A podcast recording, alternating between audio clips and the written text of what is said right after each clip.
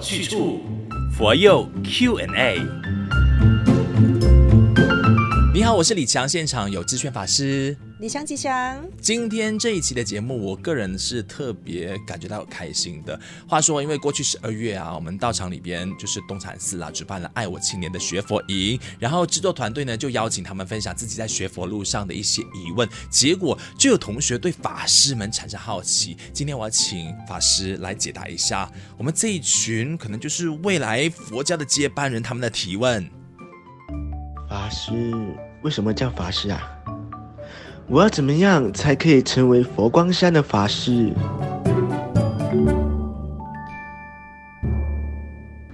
呢，法师以法为师，以法施人，就是我们研习了佛法之后，和大家分享，引导大家一起修行，嗯、哦，所以呢叫法师。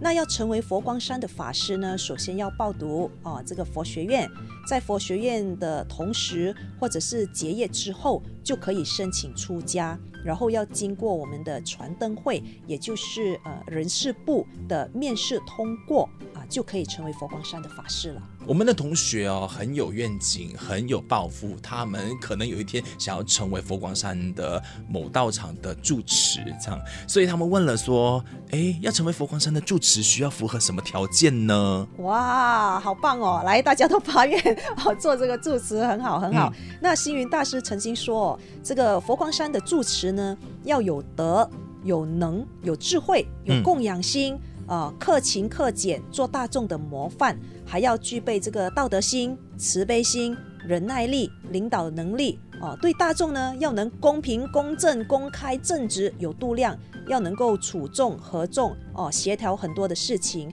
呃，得到这个全市大众的尊重和信徒的护持，嗯嗯，就是一个好的住持。那请问佛光山的住持啊，是怎么样推举出来的？嗯，佛光山总本山的住持呢，是由这个佛光山中务委员会推选出来的。嗯，其他别分院的住持呢，有些是被委派的，有的就是被推荐的。啊、呃，因为我们佛光山的法师每一年都要填这个评鉴表。嗯嗯，一栏呢就是我们自己评自己，看看今年有没有比去年进步啊，我们自己觉得了哈。是。那一栏呢，就是由主管去评鉴。如果主管觉得，哎，这位法师可以承担这个当家或者是住持的职务，他就可以向这个传灯会推荐哦。那我们也可以自己推荐自己，比如说，哦，可以毛遂自荐的。哎，可以的。我觉得这个我可以承担住持或当家的这个职务啊，再由主管去评咯。所以佛光山的制度是很民主的。哦，太好了。所以包括呃，我们这一个头上的点啊，是不是也必须点？还是其实你可以决定说你要不要点？啊，我们头上的这个点呢，它其实是戒疤哦，有一颗、两颗、三颗、六颗、九颗或十二颗。嗯，这个烧戒疤的习俗呢，其实是起源于这个元代，当时就有位智德和尚，他在传戒的时候呢，就规定哦，这个受戒者呢，要这个在头上就是燃香啦，作为终身的这个誓言。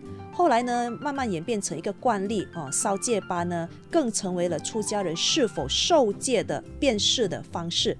但是在一九八三年十二月的时候呢，这个烧戒疤已经被中国佛教协会发文废止了啊、呃，其他国家呢就还有在继续。呃，这个烧戒疤其实它有一个燃身供佛的意思啦。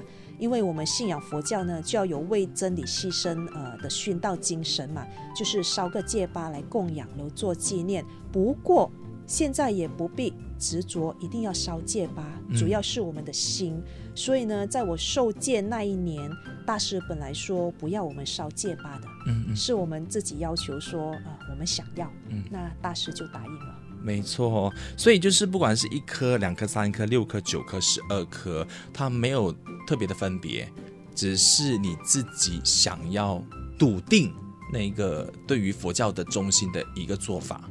呃，可以这么说啦。所以呃，大师年轻的时候就是烧戒疤的时候，嗯、呃，大师的师傅哈、哦，为了要让他这个更坚定，所以不是烧了十二颗吗？对。结果十二颗都连起来烧起来，就烧坏那个头了。嗯嗯，了解。所以你看，烧戒疤是可以选择性的，但是剃度这件事情呢是没有办法选择，你必须如果要出家的话，一定要剃头。这是很多同学有七八位同学同时想要知道说，为什么法师一定要剃度？嗯。第一个呢，我们落法呢是为了区别出家人和在家人。嗯，哦，看到这个呃落法的就知道是法师嘛。嗯，哦，那另外一个原因呢，就是头发它象征着烦恼。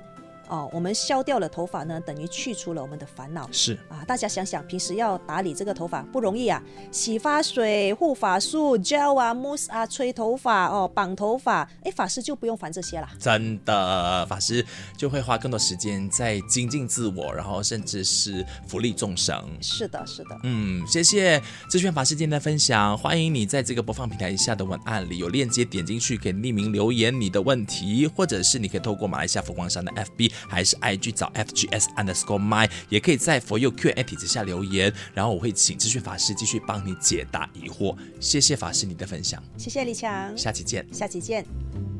道理要清楚，学佛有去处，For You Q&A。